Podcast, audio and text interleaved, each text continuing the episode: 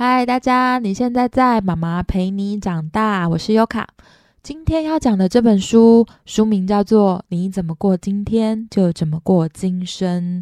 听起来有没有很有感觉？因为我们每天都在过日子，但是呢，不知不觉好像就过了一天、一周、一季。那你回想起过去的日子，有没有什么美好或是幸福的片刻？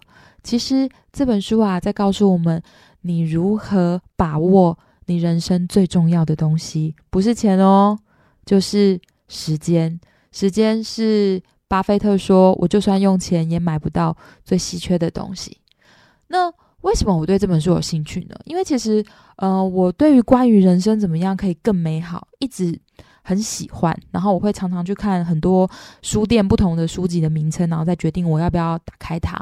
可是呢？很多就是商管类的，或者是休闲类的，它其实分的比较两极，就是你要怎么提高你工作效率，然后还有就是你上班如何更专注。基本上你像商业周刊啊，或者一些书籍，很多都是这样子。然后心灵的话，就是走过去，因为我也很喜欢，就你要怎么修复自己。可是啊，有关于时间管理这件事情，好像我都没有看到有一本书像这本书一样，它可以教你如何在平凡。日子里面创造出快乐的时光，所以这就是我很想要分享这本书的原因。因为我们给不出自己没有的东西，如果你想要带给他人或者是你的孩子快乐，那基本上你也要知道可以怎么样做选择。我刚刚讲到作者嘛，作者呢，他叫詹姆斯沃曼，他是一个体验经济的专家。那他在这里啊，归纳出的是。Stories 就是七个你可以核对的生活清单，它其实里面最重要讲的叫做体验商数。体验商数就是你要怎么可以拥有在平凡日子中创造快乐的能力。为什么这件事情很重要？因为你仔细回想你下班时间都在做什么，你会知道现在的手机设计实在是。太完美了，它可以让你看很多不同的电影，然后还有浏览很多人不同的人生。可是你仔细想想，你划完手机之后，你的心灵的感受是什么？你有满足感吗？你充实吗？你有快乐吗？也许有放松，但是那个其实不是美好或是比较有品质的体验。作者说，人最重要的能力。其实关键在你掌握空闲时间，这样子你就知道他接下来要说什么了。因为作者有提到啊，如果你没有善用时间，其实他举了一个吃垃圾食物的概念。我们知道怎么样选择比较健康的食物，可是呢，现在我们却不太知道要怎么样善用自己的时间。你知道吗？你每天做的事情就像行为论一样，可以慢慢的决定你是谁。所以，以下是作者提供的七个茶盒清单。它里面有提到很多故事，就是你为什么要有七个茶盒清单？因为他说啊，他根据研究显示的结果，这七个清单呢，其实既符合科学又简单，可以在日常生活中创造自己的美好时光。那以下我们就要来说这七个清单是什么呢？第一个就是故事。故事很重要啊！为什么要说故事？我之前听了一个原住民的演讲，他很可爱。他的他意思是说，嗯，你吃东西一定要有盐巴，盐巴才好吃嘛。可是你跟某一些人聊天，你会觉得很索然无味。为什么呢？是因为可能他忘了在他的人生当中加盐巴了。那他就告诉我们说，你要做个有盐巴的人。然后我自己在带那个高年级，那时候我们其实要去山上住。那是露营吗？不是，是小木屋吗？也不是，是住在就是山里面，然后铺着睡垫，可能有天幕啦，但是就是完全没有任何的，就是帐篷，我们就直接躺在那个山路的地板上。那要去之前，其实高年级的小孩，因为我那时候要带六年级去，他们非常的哀嚎，然后我就跟他们说要做个有盐巴的人，然后他们就好像有被我这个打动到。那为什么要做个有盐巴的人呢？因为体验其实它可以向内跟向外创造交谈，那这个交谈其实它会带给你连接的感受，之后呢，你会更深化你的关系，然后你就拥有快乐。里面有提到说，人为什么与众不同？是因为我们有对称的拇指吗？其实不是，因为像大猩猩、无尾熊都有。是语言吗？不是，因为海豚也会讲八卦，鹦鹉也可以唱歌，甚至是模仿很多声音。原因是因为我们有故事。其实那个人类大历史非常好看，哈拉瑞有讲，人就是一个相信故事的动物。我们非常的喜欢故事，故事也非常的有威力，故事可以帮我们带来连结。那里面有提到一个故事，我。就是一个英雄旅程的过程，我自己还蛮喜欢的。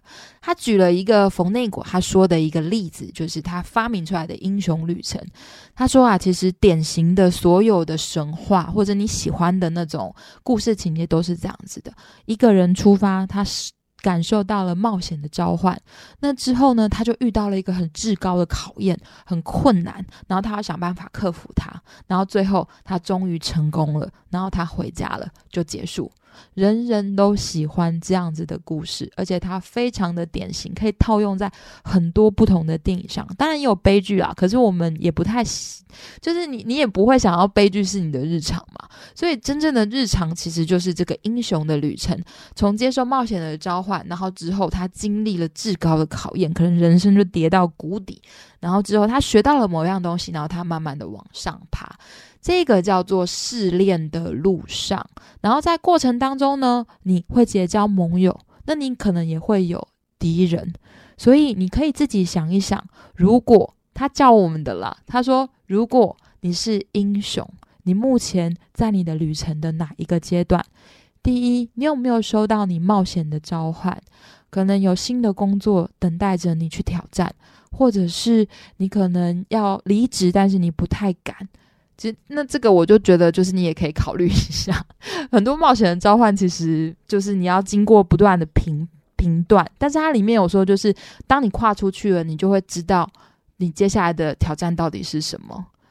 后来呢，他说，如果你去想一想你自身英雄旅程的哪个阶段，你可能就敢。下去冒险，然后或者是当你现在历经困难挣扎，你可能创业赔了钱，然后历经困难了，你就要想说，那如果你是一个英雄，现在你的盟友是谁？你可以请求谁帮忙？因为连英雄都要帮忙了，更何况我们。然后还有就是你的敌人是谁？有可能是呃这个产业的一些限制，然后你可以有创意的去解决它。所以他有五个方法可以让我们做英雄。第一个就是假装嘛，你就是要假装你是英雄。第二个就是你要更长，比之前容易 say yes，就是人家约你出去聊一聊，说 yes，然后你参加一个你可能不知道的团体，但直销你可能要想一下，因为我我我也不太建议你要 say yes。那三投入动力。因为困境很重要，如果你可以投入不完美的体验，在里面当中挣扎，其实我自己也觉得你可以号召你自己的同理心。第四，你可能在这个英雄的旅程当中遇见良师，或是结交盟友。第五，一定要做的事情就是，你可以跟你的好朋友或是陌生人说出洞中人的故事。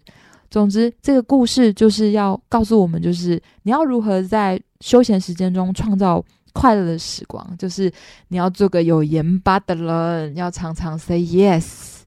那第二，stories 的七个指标，第二个叫做蜕变。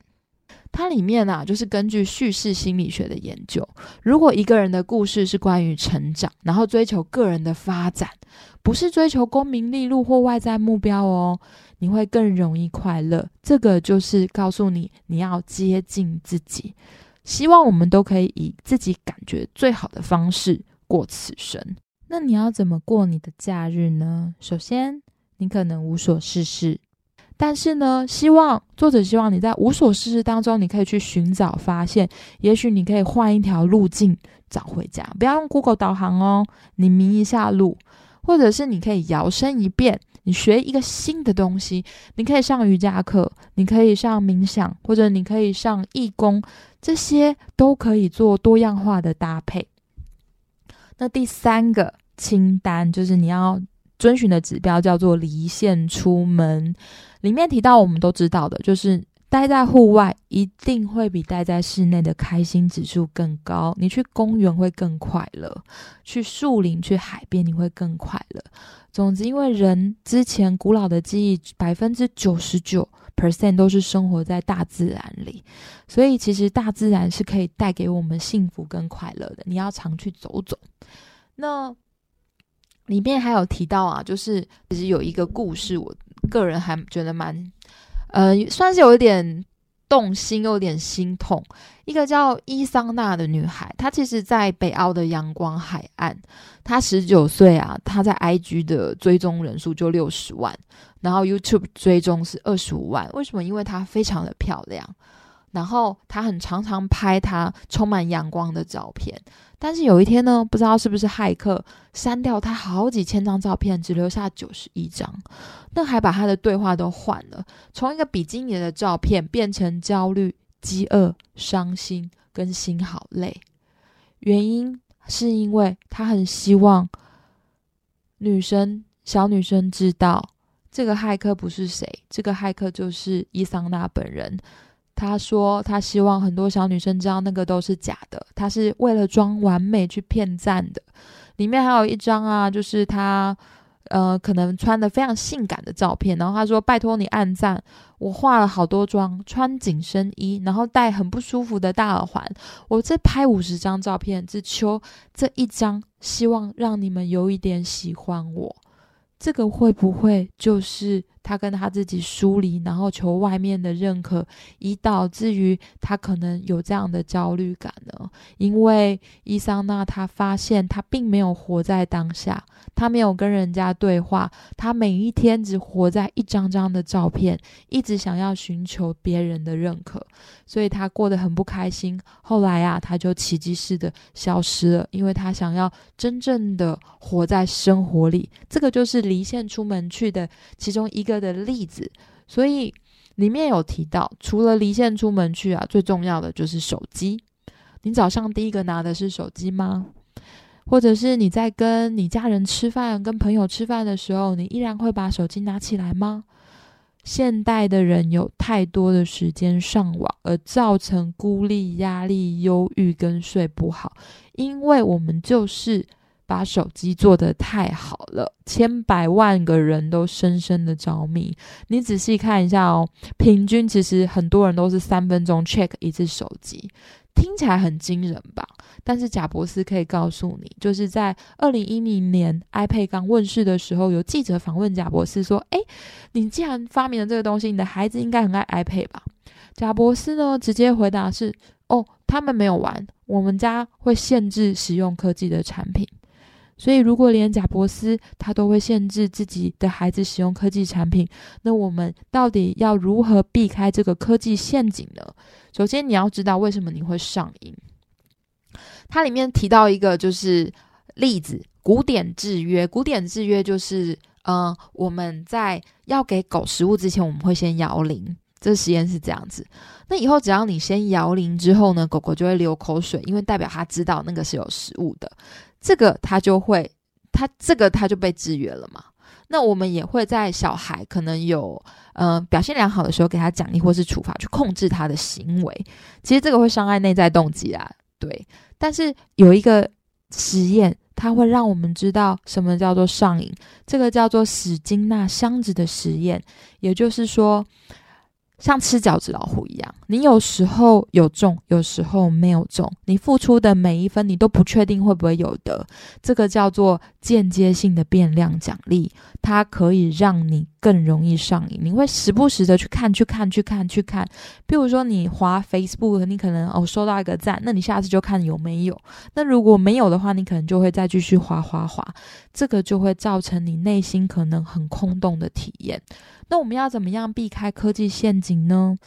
第一就是把它打入冷宫，不要常看它；第二就是你要让它常常关机；第三，你可以多用飞行模式。还记得你上飞机开飞行模式的那种解脱感吗？你终于可以跟身边的人好好的对谈，然后你心中没有任何的想念或是牵挂。你。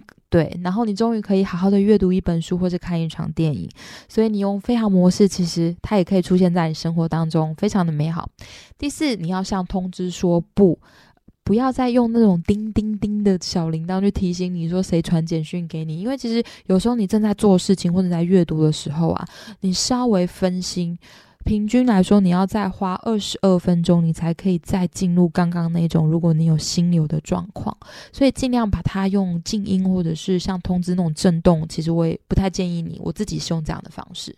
然后第五，他还尝试叫你五天开机，两天关机，试试看吧，也许你就可以戒断哦。第六，不要带他出门。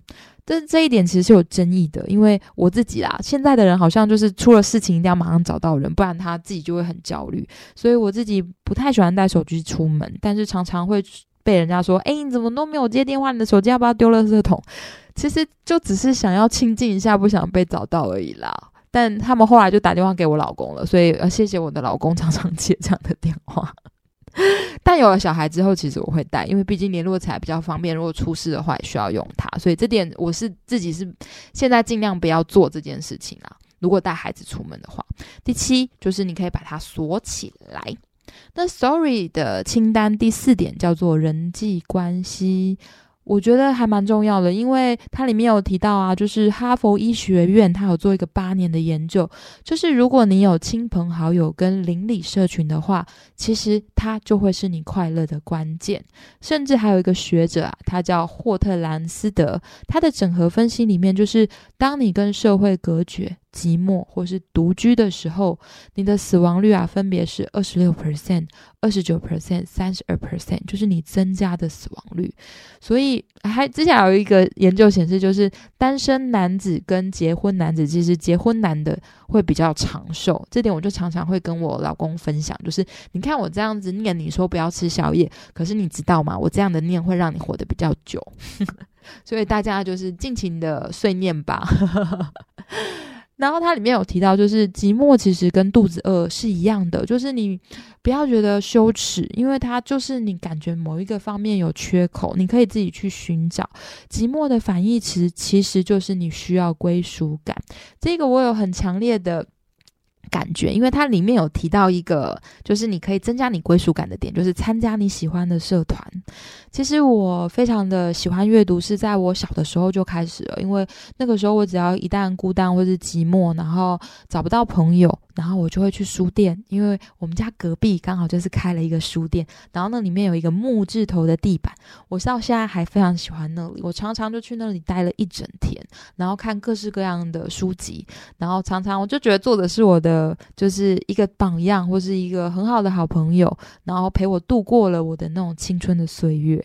可是呢，当我回到校园，或是回到嗯。工作场合的时候，其实看书的人，嗯，不是我想象的那么多，所以所以我常常就没办法，就是分享或者找到可以讨论的人。那参加喜欢的社团就可以。我还记得我第一次参加读书会的感觉，那根本就是天堂，里面的人都是，我觉得哇，我好希望是可以认识的人，我连骑摩托车回家都是笑着的。那还有另外一个方式，就是如果你没有时间参加社团，你就是可以把身边的朋友推坑。像我就爱看书，我就很想要把身边的朋友都推坑到爱看书，这样我们就可以讨论，这也是一个不错的点。嗯，然后另外还有就是里面有提到一个就是人际关系，让我想到我之前看过一部电影，它里面其实有提到一个问题，就是你想一下，你生命中最美好的时光都是一个人的时候吗？想一下，其实不是嘛？大大部分的时候都是跟家人朋友在一起，所以我建议是你要主动，因为主动的人他更健康哦。其实不是他比较寂寞，是他健康，因为他知道他要创造归属感，然后要创造连结，这样的人其实是更快乐、更健康的人。所以如果你好久没有见你的好朋友了，试试看吧，你主动去邀约，然后创造一个美好的假日，可以跟他们交谈做连接。第五点，他说是强烈，强烈其实我觉得是关于心流，因为一直划手机的人生到底值不值得活？里面有非常充分探讨，就是因为你划手机或是看电视都是非常的被动，你没有评断，没有思考，然后体验也非常的低。但是重点呢，作者有说，不是说你要做什么，就是你要去很昂贵的滑雪或者划船，而是你要怎么做。那个怎么做，就是心流的主旨，就是你能不能全副心神跟精神能量的投入在那件事情。可是有关于心流最美好的体验，其实是你要完成一件困难但值得的事情。那个困难是指有难度的挑战，就是嗯，比如说像我在育婴的时候，我讲书，可是这个其实是非常有难度的挑战，因为育婴的时间是非常碎。碎片化的，像现在我在录音，是我孩子在睡的时候，那他可能随时会醒，可是我就要把握每一个我可以掌握重点跟读书还有说书的时段，这个就是很有困难的挑战。那它里面有谈到，就是你还可以画画，然后甚至是学一个你很喜欢但是不一定可以 OK 的东西。其实我之前有学手工，就是做那个钩针。我知道我是全班学最慢的，可是不知道为什么我就好有兴趣了。然后我就请不一样的朋友来教我，因为每个人的耐心有限。可是我喜欢钩针，是我到回家我还可以打到十二点的那一种。然后最后我终于可以打出我女儿的帽子、我儿子的帽子，甚至是他的发带。就是还有他的水壶袋，就是可以进步到这样。可是我知道这个对我其实是不是我的天赋，但是我很喜欢，我觉得很好玩，就是从零到有就可以去勾一个东西出来。所以只要是有一点难度，你喜欢的挑战，不管你有没有天赋，我觉得啦，它都可以创造出真的有强烈的心流体验。这就是你可以成为有故事的人、有烟巴的人的一个重点，就是你有没有心流，你要怎么做。那第六个，它里面有提到的清单就是超凡跟平凡。里面我觉得最重要的概念，它叫做风中定律。风中定律是什么呢？就是我们都会有，我们出去玩，我们都会有体验。可是你的大脑会记录是最终极的极端值，就是最美好的体验跟它的结尾。所以你只要把握你有高峰的体验跟结尾好，开头不要太糟。其实你就可以创造出一个很美好的体验。然后它里面有提到，就是一个记忆的我跟一个体验的我，这两个其实是不一样的。我自己有深刻的感受，因为那个时候啊，我带孩子们上山，是在野地里面直接铺睡袋睡，但因为那时候下雨，我们有天幕。那体验完成之后，你问孩子，孩子会说：“哦，我晚上看到猫头鹰，然后星星好漂亮，然后甚至最后一天晴空万里，我们有看到老鹰，然后还有人发现那个红色不同的毛毛虫，还有锹形虫。总之，他们看到一些虫就觉得很开心。可是体验的我们长得怎么样呢？三天两夜下了两整晚的大雨，而且呢，在我们要生火煮饭的时候。”却是滂沱大雨，所有的小朋友必须穿起雨衣，然后下去山上捡湿淋淋、不太湿的木材，然后以确保我们晚上有足够的柴火。大家其实又饿又累又想哭，甚至晚上真的是哭好一片。但是你让他们回想记忆，其实有蛮多的孩子是说，嗯，最后面因为有那个。老鹰还飞来跟我们打招呼，还有就是最后一天的天气很好，然后我看到了锹形虫，他们就觉得很开心。所以我真的知道体验的我跟记忆的我到底有什么不一样，就是他们回忆起来的其实是美好的，但是真实的体验其实他们都是很不开心，觉得好累，然后满是抱怨这样子。我亲眼的看到这两个的差别，所以作者有说你要设计是要同时满足这两个。但我自己觉得，就是痛苦会过去，美会留下啦。嗯，你只要有这样的想法，其实你就可以度过。只要你把握，就是你要有一个很终极的，就是极致的体验要好，结尾要好，那整个就不会差太多。可是你没有说，那超凡、那平凡呢？你你这样子说好累哦！我要每每每周都上山吗？我一定要就是不能住小木屋，在野地里面露营，我才可以这样子那么快乐吗？不是的。研究显示，其实平凡呢也是快乐的关键。包括你可以和你爱的人散步，然后跟你的好朋友喝喝茶，而且其实你能享受平凡的经验，你才有可能更有真实的快乐。里面还有提到一个例子，就是像星星它也是因为有黑暗才可以衬托出来。这两个它都可以变明跟变暗，只是比例不同。我们可以有超凡体验，我们可以有平凡体验，就是你可以在日常当中有一些很美好的散步、喝茶的心流体验，你也可以偶尔上山，然后有很超凡不一样的挑战的体验，这些都是可以做自己的平衡的。每个人的平衡的比例不同，所以这都 OK。好，那最后呢？他要说的就是地位跟重要性。他在讲地位的时候，其实他里面有提到说，你有皱眉头嘛？因为里面有提到，就是有地位的人其实更快乐，而且他可以活得更久。可是呢，他到最后翻转了这个概念，他把地位变成重要性。因为呢，大部分的地位你可能会为自己而汲汲营营，然后把钱跟时间花在自己身上。但是如果你要把握你的休闲时光或是娱乐时光，在你呃生活当中创造美好的体验，你要有重要性。那个重要性是什么？就是你做。的事情，你要有贡献感，你要为了自己跟他人，你除了利己之外，你也要利他，而且你的钱跟时间不是只有花在自己身上，你也要花花在他人身上。其实这也是我自己的想法，因为我觉得我现在在讲书，虽然利用育儿的零碎片段是辛苦的，但是成果很美好，因为我非常相信妈妈的力量。我觉得妈妈是改变一个家庭最重要的人。然后他也可以培育非常非常多可能更有能力的下一代，然后再让我们的社会甚至是整个环境可以变得更好。所以女孩们，我们很重要。我是建议真的可以朝着利他跟利己的方向走，这样子你一定可以感受作者说，就是向他人的生命学习。然后提升自己重要性的那一种快乐。然后最后我要总结一下，我真的喜欢这本书的地方。这本书呢，它真的可以给我们比较清晰的指标，告诉我们要常常 say yes，要做一个有盐巴的人，然后还要可以做真实的自己，不是去迎合他人。跟适时的，你要有意识离线出门，然后知道美好的关系来自于人际关系，我们要可以跟他人做交流，还有记得要创造出一种有挑战感的冒险体验，然后也要可以享受你的平凡的每一个时光。那它里面有提到，就是如果像这种体验经济成长，当代有三大的难题也可以改变。这是我觉得很棒的，就是环保、郁闷跟不均。如果我们都是在创造体验，其实就有机会减少对环境的影响。跟大家推一本书，叫做《东西的故事》。我觉得现在应该也是要改变这种物质主义至上的时代了，因为真的不是你拥有多少东西，代表你就可以成为一个很成功、很幸福的人。其实我们已经。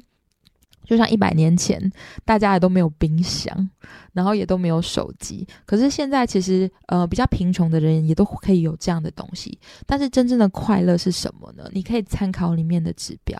但我希望。呃，当我们要有一个永续的环境，跟真的大自然对我们是非常美好的。我常常会说，大自然是我们的母亲。我都跟醒醒说，来，让我们对大地妈妈要好一点，就是我们要怎么做。所以，其实当你都创造体验，然后你也带领身边的朋友知道，不只是不要有误。也不是不要物质，但是就是降低你的物欲，然后去真实的去走出去，你就可以去减少大家对于我们大地母亲的伤害，然后也可以维持经济的成长，听起来不是很棒吗？而且还还可以改变现代人的焦虑，还有就是不均。最后，非常的推荐这本书，因为它里面有很多的作业练习，甚至它前面还有测验你到底知不知道什么是真实的快乐。那真实的快乐就是它所研究出来结果的那些指标。那我自己用是自己的选择，其实也有那种就是可能不会很快乐，但是比较舒服的选项。但很推荐你可以就是自己做做看，然后自己做里面的功课跟练习。因为当一本书它可以改变你的选择的时候，它也可以改变你的决定，你的决定就可以改变你每天的生活。我们一起加油哦！这本书推荐给大家，你怎么过今天就怎么过今生。